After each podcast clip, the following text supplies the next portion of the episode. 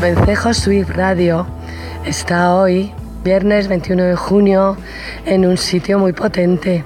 Es el Matadero de Madrid y tenemos aquí, bueno, está conmigo una persona que todavía es muchísimo más potente. Un gran artista, un creativo, alguien que, que es demoledor. Hola Fito, buenas tardes. Hola, buenas tardes. Bueno, Fito ha tenido eh, nos ha invitado a hablar del vencejo dentro de su proyecto tan fantástico. Siento eh, la voz eh, que va a explicar él de dónde viene esa idea, quién eres primero y preséntate a, a Vencejo Sur Radio. Me, me, presento a los oyentes y a las oyentes. Yo soy Fito Conesa y soy artista. Eh, y suelo trabajar mucho con sonido y con comunicación o con la voz muchas veces, ¿no? Con el canto. Pero en este caso, pues Matadero estaba preparando un proyecto sobre narrativa ambiental, en lo que se llama el Instituto Mutante, que es un proyecto que nace en Matadero sobre temas de medio ambiente y de temas de la crisis que abordan la crisis climática. Y entonces les propuse trabajar o crear un proyecto que tocar esas cosas que todos suponemos, pero que no sabemos cómo pasan en realidad, que es la comunicación entre especies.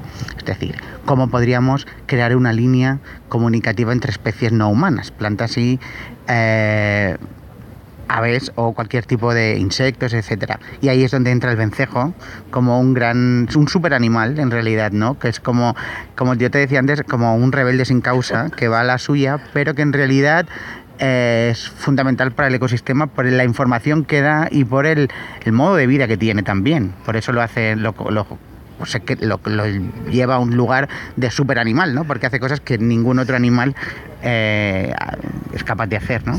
Sí, sí. Fito ha comparado, Fito ha comparado antes.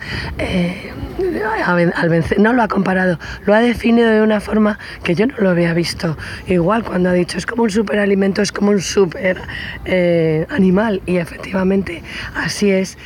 tiene un proyecto fantástico. Yo he estado muy agradecida de poder hablar de mis queridos vencejos y de alguna manera introducir en este proyecto también eh, a la ave tan desconocida como es el vencejo junto a la gallineta que bueno por separación de alturas pues no se conocen mucho pero, pero, de dónde bueno dime la relación que encontraste. En realidad tenía que ver con que la gallineta tiene un sonido un poco desagradable y no sabía hasta qué punto podía interferir en la vida del resto de animales que tienen alrededor. Es como el niño que grita todo el rato en el autobús. Pues entonces es como la gallineta tiene un punto así y ha habido un clic cuando tú hablabas que has dicho, bueno, es que en realidad por situación y por altura no se ven, pero cuando el vencejo baja a beber, que lo hace casi como tú has explicado, como si fuera un avión, un hidroavión que carga agua, eh, pasa cerca de la gallineta. Con lo cual, si de repente la gallineta se comporta o hace algo fuera de lo común, el vencejo se dará cuenta de una manera u otra. Y ahí ha habido un,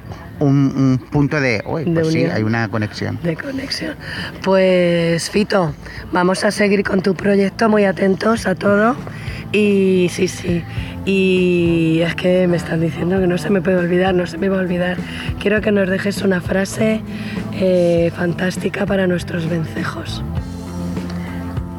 Pues yo me volvería a lo que decía antes del vencejo, es sin duda el rebelde sin causa del ecosistema. Sí, señor. Así es, así Vive es como, corriente. Así es como lo consideramos todos. Muchas gracias, a vosotros.